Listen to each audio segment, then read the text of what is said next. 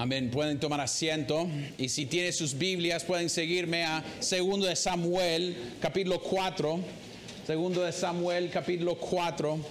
Hoy en día vamos a ver todo este capítulo. Y es algo que a veces podemos ver y, pensar que es difícil escuchar este tipo de historia, que es lleno de, de cosas difíciles, gente matando a otra gente que hemos visto por casi tres capítulos ya de 2, 3 y 4, pero vamos a ver la fidelidad de Dios en todo el plan que Él está haciendo en la vida de David y que podemos ver su fidelidad con nosotros. Entonces ponen atención a 2 de Samuel, capítulo 4, vamos a leer todo el capítulo. Dice, cuando oyó Isboset, hijo de Saúl, que Abner había sido muerto en Hebrón, se llenó de miedo y todo Israel se turbó.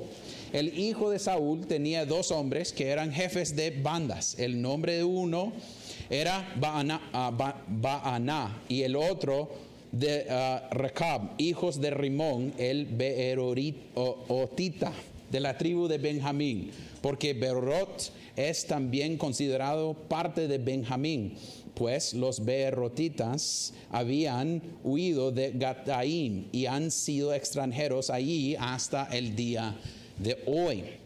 Jonatán, hijo de Saúl, tenía un hijo lisiado de los pies. Este tenía cinco años cuando de Jezreel llegaron las noticias de la muerte de Saúl y Jonatán y su nodriza lo tomó y huyó. Pero sucedió que en, su prisa por huir, él se cayó y quedó cojo. Su nombre era Mefiposet y los hijos de Rimón, el Berrotita, Recab y Bana, fueron y entraron en la casa de Isboset en el calor del día, mientras él dormía la siesta. Llegaron hasta la mitad de la casa como si fueran a buscar trigo y lo hieron en el vientre.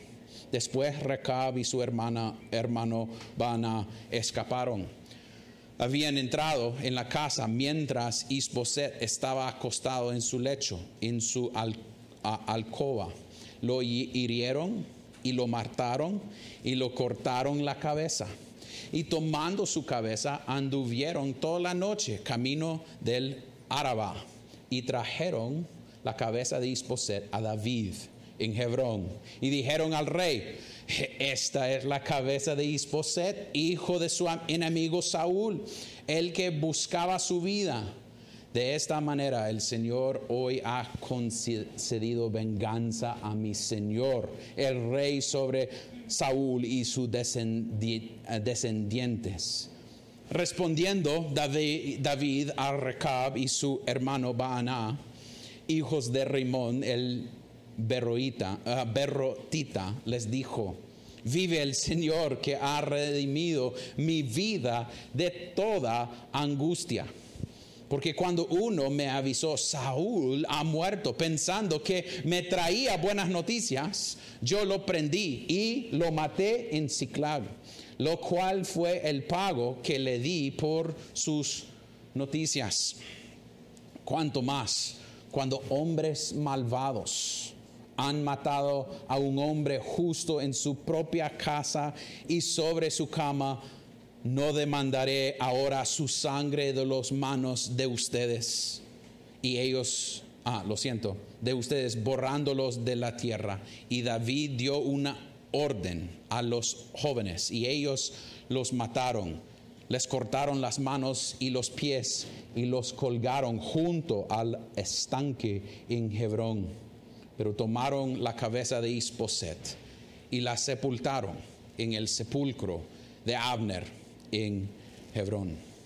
Se seca la hierba, se marchita la flor, pero la palabra de nuestro Dios permanece para siempre. Padre Celestial, nosotros llegamos nuevamente ante ti reconociendo nuestra falta de habilidad para entender todo lo que está sucediendo aquí sin tu ayuda. Entonces, oh Dios, ayúdanos a través del Espíritu Santo aplicar esta palabra a nuestras vidas, que nosotros podemos escuchar bien, enfocarnos en lo que está sucediendo, pero también escuchar las riquezas del Evangelio en este texto, que podemos ver a Cristo, que podemos ver nuestra necesidad de Cristo, que podemos ver que nuestra única esperanza es Cristo. Oh Dios, no hemos llegado para escuchar de un hombre, hemos, ah, hemos llegado para escuchar de ti. Háblanos, oh Dios Cámbianos, oh Dios, santifícanos, oh Dios, a través de tu palabra. No para que podamos jactarnos en nosotros mismos, pero para que podamos dar gloria a tu nombre. Y oremos esto en el nombre de Cristo. Amén y amén. Entonces, al llegar a este texto, podemos pensar que los últimos tres capítulos lea como una película son cosas sucediendo una tras otra, tras otras. Tenemos unos tratando de poner reyes para tener poder, después unos mataron, matando unos al otros. Es una locura. Eh, puede ser que nosotros estamos ahí en nuestra silla pensando, ¿y qué, ¿y qué viene? ¿Qué va a suceder? Y a veces cuando es así, nosotros podemos tratar el texto como bien lejos. Un poco como, uh, mire a estos dos hombres lleno de pecado, ellos tan horrible en quien lo son, Recab y Baaná y su pecado, y podemos decir, nosotros no somos como ellos, va. Entonces, en este texto podemos desconectarnos y solo escuchar la historia y, y, no ver lo que la palabra está tratando de enseñarnos en el texto. Pero en tratando de enseñarnos esto, tenemos que ver los detalles de lo que está sucediendo. Mire, en versículo 1 dice que cuando oyó Isboset, hijo de Saúl, que Abner había sido muerto en Hebrón, se llenó de miedo. Y todo Israel se turbó. porque se, se llenó de miedo Isboset cuando escuchó que Abner había muerto? Porque Abner era quien lo puso como rey, era Abner usándolo por su propio bien. Entonces la idea es, Abner era casi su cabecera. La, mi protección militar que Abner tenía toda la habilidad ya no existe. Entonces Isposet y la respuesta es, ay no, no tengo protección porque además de eso, Abner en el capítulo anterior había dicho que él sabía que David era el verdadero rey. Entonces en él muriendo tenemos esta situación de él tiene miedo y se fue. El hijo de Saúl tenía dos hombres y estaba en su casa y estos dos hombres lleguen para hacer algo. Y eso es el primer punto que podemos ver en versículos 1 casi a 8. Dice, eh, el primer punto es asesinato, asesinato. Es exactamente lo que está sucediendo. Estos dos hombres están pensando, ya que Abner murió, ya que no hay alguien para tomar el trono, nosotros podemos usar esto como nuestra ventaja. ¿Cómo podemos ir y agarrar a Isboset y matarle y después llegar a David y mostrar que nosotros somos fiel a David, que nosotros podemos usar estas palabras para mostrar nuestra fidelidad. No tenemos todos los detalles de lo que sucedió. Lo que uno, solo sabemos es, eran hombres de confianza porque podían entrar a la casa de Isposet sin problemas y eran hombres que fueron conocidos porque era eh, parte de, del tribu de Benjamín, entonces ellos tenían acceso. Entonces ellos estaban llegando ante, ante Isposet con una sola, un solo propósito, matar a Isposet. Y a veces podemos decir, pero este, este versículo 4, ¿qué, qué, tiene que ver? Porque es la historia de Isposet, pero después en versículo 4 habla del hijo de Jonatán. Pero eso ha sucedido casi hace 5 o 7 años. Es algo en el pasado, no es algo sucediendo en el momento de Mefiboset. No es que es uno al otro, pero es para ayudarnos a entender que Isboset es el único de la familia de Saúl que puede ser rey. Es el único que existe. Entonces es la, última persona que tiene que caer para que David tiene todo el control, porque Mefiboset era el niño de, de Jonatán, pero él, viendo el texto, tenía, se cayó cuando estaban huyendo de, del lugar con su, su cuñada.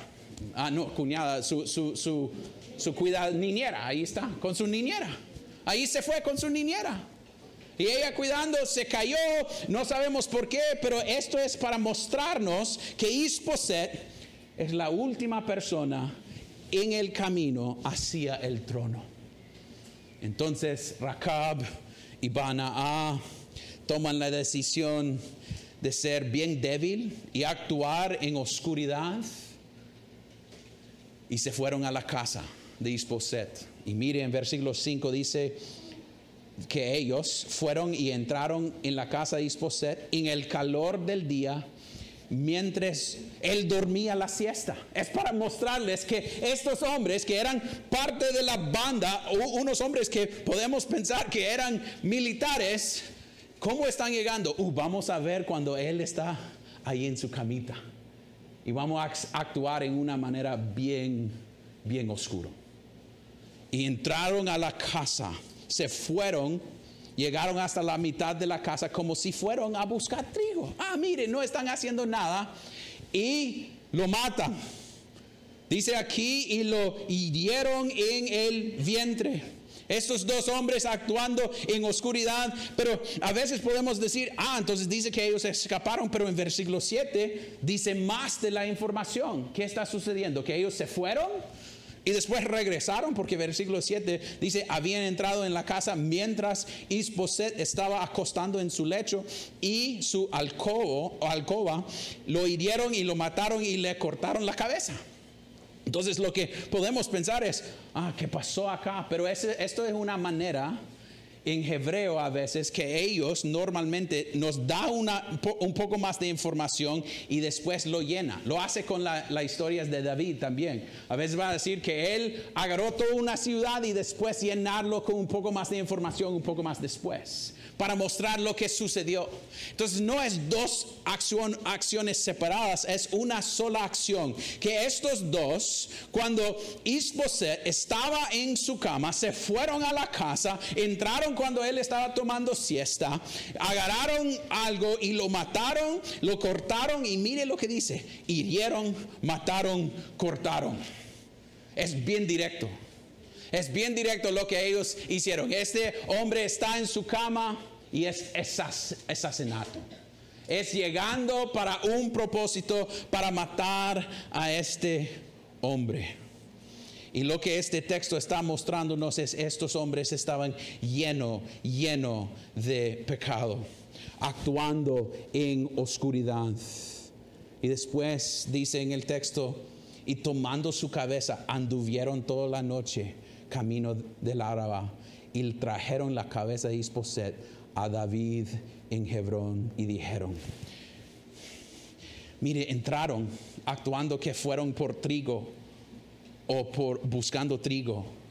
Y después están saliendo, ¿cómo? No sabemos, con la cabeza de Isposet cortado, saliendo de su casa agarraron sábana, no, no sabemos cómo lo sacaron, pero se fueron con, con, la cabeza pensando que van a recibir algo de David, que van a llegar y David va a decir, ay, buen trabajo, gracias por ser fiel a mí y matar a Isboset. Ellos en su corazón estaban usando, usando defensa de la palabra, por lo cual ellos estaban haciendo esto en su asesinato. Y nosotros a veces podemos ver ellos actuando así y decir, ay, qué bruto estos, qué loco, qué tan tonto que no piensan que, que David va a adivinar lo que sucedió. Pero es, no es lo mismo con nosotros. Cuando nosotros pecamos pensando que nadie va a saber, que no vivimos corandeo, que nosotros usamos nuestras lenguas para matar a gente en nuestras salas y cocinas cuando hablamos de hermanos de la fe, pensando que estamos haciendo lo bueno. Mire, nosotros no, sí podemos decir con David, esto era justo y lo que va, el juicio que va a caer sobre ellos es juicio justo, pero debemos no reaccionar Y una manera de decir, wow, qué, qué horrible son ellos, porque eso es lo mismo de lo que hizo el fariseo en Lucas 18. Cuando viendo al publicano dijo en el texto, Dios te doy gracias porque no soy como los demás hombres. Estafadores, injustos, adúlteros, ni aún como este recaudador de impuestos. Yo ayuno dos veces por semana, doy el diezmo de todo lo que gano. Debemos tener cuidado que nosotros no veamos este texto y pensamos que somos mejor que Rakab y Baana. La idea es, esto es para mostrarnos que ellos en su maldad fueron a hacer algo malo. Debemos cuidarnos de no pensar que nosotros no tenemos pecados. Nosotros no somos igual en la manera que tratamos, porque cuando vayamos al sermón del monte, lo que Cristo va a hacer es empezar a aplicarlo en una manera no física, pero espiritual. Cómo tratamos a la gente, cómo guardamos resentimiento con hermanos de la fe, cómo somos ellos que aman al dinero y cosas y robamos de Dios, que mentimos para cubrir nuestros propios pecados, que nosotros hablamos de otros con nuestras bocas. Hay odio y el, el deseo para asesinar el carácter de otros en nuestros corazones que nosotros podemos decir, yo jamás hubiera hecho eso, pero lo hago, lo hago cuando habla mi boca y empiezo a hablar de alguien matando su carácter. Es igual, es igual. Y nosotros pensamos, no, pero no, no, no, no, no. No, no es igual. Podemos, podemos decir, debemos ver si alguien mata a alguien, que hay recompensa en esta vida. Si yo lo hago en mi mente y mi, mi corazón, no voy a recibir recompensa en esta vida. Pero la idea es, los dos merecen juicio sobre ellos. Pecado no es algo a donde debemos jugar familia. A veces queremos pensar que el pecado no es algo tan grave. Yo solo tengo algunos pequeños pecados. Solo miento para cubrir pequeñas cosas. Cuando de verdad estoy enojado con gente, pero usa palabras para hacerlo más fácil, pero es full mentira. Eso es merece juicio y ellos van a seguir en esto casi llegando a este punto para mentir a David por la razón por la cual ellos llegaron para hablar con Él.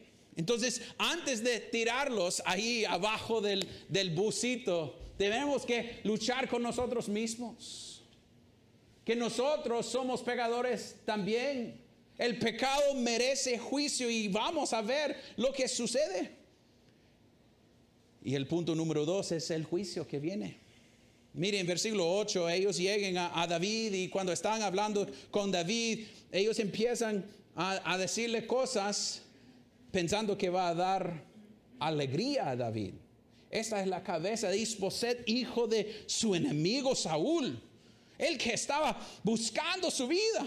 De esta manera el Señor hoy ha concedido venganza a mi Señor, el rey sobre Saúl y su descendencia. Entonces ellos empiezan a usar, como Josué mencionó la semana pasada, empieza a usar la palabra de Dios para defender su pecado. Defender su manera de actuar. Mire, siendo fiel a Dios, matamos a Isposet. Y hemos sido fiel a David porque Dios quiere que David sea el rey de Israel. Entonces nosotros, siendo tan fiel, somos buenos hombres, hemos traído la cabeza de su enemigo, Saúl, su hijo Isboset a usted. Y ahora esto es venganza a mi Señor el Rey sobre, sobre Saúl y su descendencia. Entonces casi como dice un pastor, ellos están diciendo algo para proteger o cubrir su propio pecado. Y debemos confesar que una oportunidad para hacer el mal nunca es un regalo de Dios. Nunca lo es no, Dios no está ofreciéndonos oportunidades para hacerlo mal. Es nuestro pecado. Pero ellos empiezan a usar las escrituras para cuidar sus propias maneras. Están tomando el nombre de Dios en vano, usando Dios, el, el nombre Yahweh, para cubrir, el Dios del pacto, para cubrir sus pecados. Porque no quieren actuar en clara, clara, maneras bien claras. Empiezan a esconder su pecado. Y a veces, como Josué mencionó la semana pasada, bien dicho, nosotros hacemos lo mismo con la palabra de Dios. No es que yo dejé a mi esposa porque ella no sometió a mí como la palabra dice. Ah, ah, eso no tiene sentido. Ah, es que yo dejé a mi esposo porque él no me amó como Cristo. Eso no es lo que la palabra dice pero podemos usar eso. Si Él me hubiera amado mejor, yo no me hubiera ido. Ah, entonces mi responsabilidad de hacer bueno está basado en otro, no en el bien que Dios quiere. Y eso es lo que ellos están haciendo. Están matando a gente y no pensando que ellos deben hacer lo correcto, no tratando de hacer lo que ellos quieren hacer. Es lo que hicieron en, jueces, que cada quien estaba haciendo lo que ellos pensaban que era correcto en su propio, propia mente. Y ellos están tratando de esconder, es que yo no voy a la iglesia porque ellos no me aman, como dicen Corintios que deben amar unos a los otros, o, o Romanos 12. Pero es, usted debe amar a los demás, no ellos a usted. Y defendemos a nosotros mismos, echamos la culpa a otros. O a veces Rudy terminó de enseñar sobre el día del Señor. Y podemos decir, ah, que no quiero cocinar hoy, entonces es una, un trabajo de necesidad para ir a salir a comprar y, hacer que otros tienen que trabajar. Es misericordia porque cuando voy doy el Evangelio a ellos. Estoy cubriendo mi, tendencia para cubrir mis, mis, pecados, para justificar a mí mismo. Es exactamente lo que ellos están haciendo. O unos que dicen, no, esta iglesia y su disciplina, o esa iglesia con su disciplina, es que Dios es un Dios de amor, no de juicio. ¿Cómo puede ser que ustedes van a hacer disciplina en la iglesia? Para defender a mí mismo. Podemos empezar a usar la palabra de Dios para aliviar nuestras propias conciencias.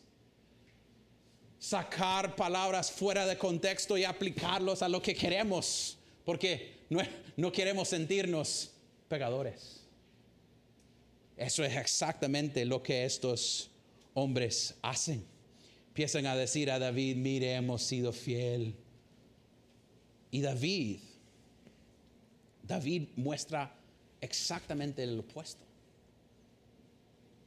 Una confianza no en Él y lo que Él piensa que es correcto, pero en un Dios perfecto. David en su respuesta en versículo 9, mírelo cómo David respondió. Respondiendo David a Recab y a su hermano Baaná, hijos de Rimón, el berrotita, les dijo, vive el Señor que ha redimido mi vida de toda angustia, porque cuando uno me avisó, Sal ha muerto pensando que me traía buenas noticias, yo lo prendí y lo maté en Ciclag, lo que fue el pago por lo le di por sus noticias. La, la, respuesta de David en vista de lo que ellos están diciendo es, vive el Señor que ha redimido a mi vida. Mi Dios ha sido fiel conmigo. Yo no tengo que tener la cabeza de Isboset para ver la fidelidad de Dios. Yo no tengo que depender de ustedes para hacer estas cosas. Mi Dios ha sido fiel conmigo. La manera que, que, David piensa es, viendo atrás, veo la fidelidad de Dios en mi vida en traerme hasta este punto.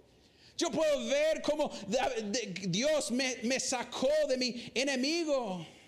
Ha sido Dios cuidándome, ha sido Dios siendo fiel a su promesa, ha sido Dios estableciendo este reino, no yo haciéndolo, era Él, porque era Él que me ha redimido mi vida.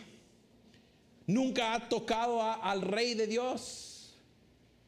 David podemos verlo en Salmos 59, 56, 57, 54, 25, 31, 142, 143. David pidiendo a Dios alivio en sus situaciones, yendo a Él diciendo, oh Dios, sácame de esta angustia. Y ahora podemos ver David dando testimonio, viendo atrás, diciendo, mi Dios ha sido fiel conmigo mi Dios no me ha dado lo que merezco y es Él que va a establecer este reino, no es David que va a establecerlo. Es una confianza en Él. Dios ha escuchado mis oraciones y mi confianza está en Él. Es la memoria de todos los beneficios de Dios que está dando esperanza a David en esta tentación. Un pastor dijo hace años que la providencia de Dios siempre es mejor, como el hebreo, mejor leído al revés, por atrás, viendo lo que Dios ha hecho en nuestras vidas, viendo su fidelidad. Si Dios me ha traído a este punto, ¿cómo puede ser que Él va a cambiar hoy? Es Dios mostrando su fidelidad y David reconociéndolo, diciendo, Dios en su gran misericordia me ha redimido mi vida de toda angustia. Aunque cuando alguien quería decirme que Saúl ha muerto, yo respondió diciéndole, no, usted mató por sus propias palabras, usted mató a Saúl, entonces la recompensa justa es la muerte. Lo que veamos de David es un hombre que vea a la providencia de Dios en su vida y no se queja. Y no se queja. Dice, mis angustias han sido difíciles. Eh, en, en primero de Samuel dice que Saúl era su enemigo, que Saúl lo odiaba a él, quería matarle. Y David diciendo, mi comodidad, mi fuerza, mi refugio, no está en mis situaciones, está en mi Dios que es fiel. Puede ser que eso es su historia. Puede ser que ahorita mismo está en luchas en su vida diaria. Yo les pido que vea a este Dios que es fiel. Que vea a este Dios que nunca cambia. Porque es interesante, un pastor dijo que en capítulo 2 Abner trató de agarrar el reino y nada sucedió. Después Joab, por ser tonto, mató a Abner tratando de, hacer lo que quería. Y después este, estos manes tratando de matar a Isboset para mostrar su fidelidad al rey. En toda esa locura, ¿Quién está estableciendo el reino de David que vamos a ver en, en capítulo 5? Es Dios. Es Dios. Nadie más. Es no ver a la situación, pero ver a su Dios. Puede ser que eso es a donde está ahorita. Está bajo pruebas y dificultades que son difíciles para mencionar. Pero Cristo es su alivio, Dios es su alivio. No vea su situación, si sí, la situación le hace sentir solo, pero su Dios está siendo fiel en medio de la situación. Que eso sea su alivio. No ser mejor, no hacerlo mejor, no salir como yo estoy siendo fiel a Dios. No. Siempre es Dios siendo fiel con nosotros vea cómo David responde, hey, ustedes no tienen que traerme la cabeza de Isboset. Si Dios quiere que yo tengo mi reino que él había prometido, Él lo va a establecer. Y mi confianza está en Él. Pero David todavía responde a ellos. Miren lo que dice David después de mencionar lo que sucedió con el hombre que había dicho que él mató a Saúl, dice, dice en 11, ¿cuánto más cuando hombres malvados han matado a un hombre justo en su propia casa y sobre su cama? No demandaré ahora su sangre de las manos de ustedes, borrándolos de la tierra. David está trayendo juicio sobre estos dos hombres por su pecado. David finalmente está siendo un rey verdadero, aplicando la ley. Es David diciendo desde lo que dice Génesis 9:6, que va a ser mencionado tres veces más, pero Génesis 9:6 dice, el que darrame, darrame sangre de hombre por el hombre, su sangre será que derramada, porque a imagen de Dios hizo el al hombre. David está diciendo, ustedes mataron a este hombre y su recompensa es morir. Morir. Y él agarra sus cuerpos y en el texto es un poco claro lo que hicieron. David dio una orden a los jóvenes y ellos lo mataron. ¿Y qué más? Les cortaron las manos. ¿Y qué más? Y los pies y los colgaron junto al estanque en Hebrón. Es para darles vergüenza por lo que han hecho. David está siendo fiel a los que han pecado. Sus manos los llevó a, a matar a Isposet, entonces vamos a cortar sus manos sus pies los llevó a caminar a su habitación para matarle. Entonces vamos a sacar sus pies para mostrar que Dios toma cosas en serio. Deuteronomía 21 dice, si un hombre ha cometido pecado digno de muerte y se le ha dado muerte, y lo has colgado de un árbol, su cuerpo no quedará colgado del árbol toda la noche, sino que ciertamente lo enterrarás el mismo día, día, pues el colgado es maldito de Dios para que no contamines la tierra que el Señor tu Dios te, te da en heredad. Otra vez, el rey siendo fiel, llevándoles afuera, colgándoles para mostrar que está mostrando David a la gente, que él va a usar la palabra y aplicar la ley a la gente, mostrando que Él va a actuar en una manera fiel. Aunque en capítulo 3 no fue fiel porque no lo hizo lo mismo a Joab, que merecía lo mismo. Pero en este texto podemos ver que Él estaba tratando de poner juicio que merecía la gente por sus pecados. Y a veces nosotros podemos decir, uh, qué fuerte es esto. Derek Thomas, un pastor en los Estados Unidos, dice, si tenemos una visión baja de la juicia o de la justicia o del juicio, tendremos una visión baja del Evangelio. Si no entendemos lo que deberíamos recibir por nuestros pecados, no vamos a entender el Evangelio. Jamás vamos a entenderlo.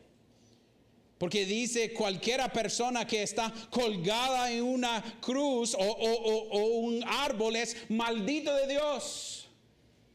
Entonces, en ver lo que eh, sucedió en este texto, ellos siendo puestos allí para mostrar lo que sucede cuando gente quebra la ley de Dios. Podemos ver a nuestro Cristo puesto en la cruz siendo maldito por nosotros, porque mi pecado, el pecado de Aarón, merece juicio, merece ese juicio de Dios sobre mi pecado. Pero el Evangelio nos da, nos da esperanza. Cristo se fue a la cruz para darnos libertad, familia. No, no se queda o no, no debemos quedarnos en esa idea. Entonces soy pecador, no hay esperanza, soy, soy lleno de pecado, ¿qué hago? No es para mostrarnos y llevarnos a la esperanza que hay en Cristo. Su única manera de ser salvo es Cristo Jesús. Su única manera para no recibir la ira de Dios sobre usted es a través de Jesucristo. Y eso es una advertencia también si usted está fuera de Cristo hoy en día, este juicio, no exactamente teniendo su cuerpo puesto sobre un árbol, pero teniendo la ira de Dios caer sobre usted sin alguien parándolo, va a suceder. Entonces yo les pido, si puede escuchar mi voz, venga a Cristo. Él está listo para recibirle. Él es lleno de misericordia y de gracia. No hay nada en su vida que Él no puede cubrir. Usted puede decir, pero Aarón, usted no sabe mi, mi historia. No, pero Dios sabe lo todo. Y dice, venga a mí, mi yugo es ligero. Venga a Él. Si usted se siente que sos tan pecador, es Cristo que va a salvarle, no la iglesia, no los pastores, es Cristo. Vaya a Cristo vaya a Él, encuentra a, Él. Y si usted sos creyente, Cristo fue hecho maldito para salvarte. Estos hombres pecaron y se fueron a David y David le dio lo que ellos merecían justamente, cortando sus pies, sus manos y colgándoles afuera en un árbol. Pero Cristo, siendo Dios, tomó forma de siervo y se fue a la cruz por su propio deseo, siendo perfecto y sin pecado, para mostrarle la medida de lo cual Él va a ir para salvar a su pueblo. Si usted quiere ver, si usted quiere ver la fidelidad de Dios, es ver la cruz. Si usted se siente solo ahorita, turbulado por lo que está sucediendo en su vida, es ver las medidas de la fidelidad de Dios para salvarte. Es ver a la gloria de Cristo que hay ver que era Él que puso a Él mismo siendo Dios en la cruz, recibiendo toda la ira de Dios que nosotros merecemos para darnos salvación. Familia, su esperanza hoy es la misma de David. No es ustedes, no es Aarón, no es nosotros, es Cristo. Si sos creyente, descansa en Él. Si no sos creyente, venga a Él y descanse en Él, para que Él sea glorificado. Padre Celestial, te damos gracias por su gran misericordia con nosotros. Oh Dios, sabemos que entre este grupo, por la cantidad de personas que hay, hay gente que no conocen a ti.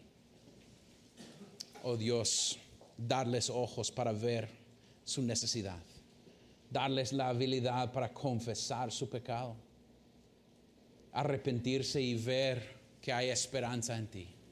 Oh Dios, nosotros que estamos pasando por pruebas y dificultades que son difíciles para compartir con otros, que nosotros, como David cuando estaba en la cueva, podemos ir a ti, oh Dios, y pedir como Salmo 59.1 o 56.1 o 57.1, pidiendo a Dios alivio, pero sabiendo que tú vas a ser fiel con nosotros.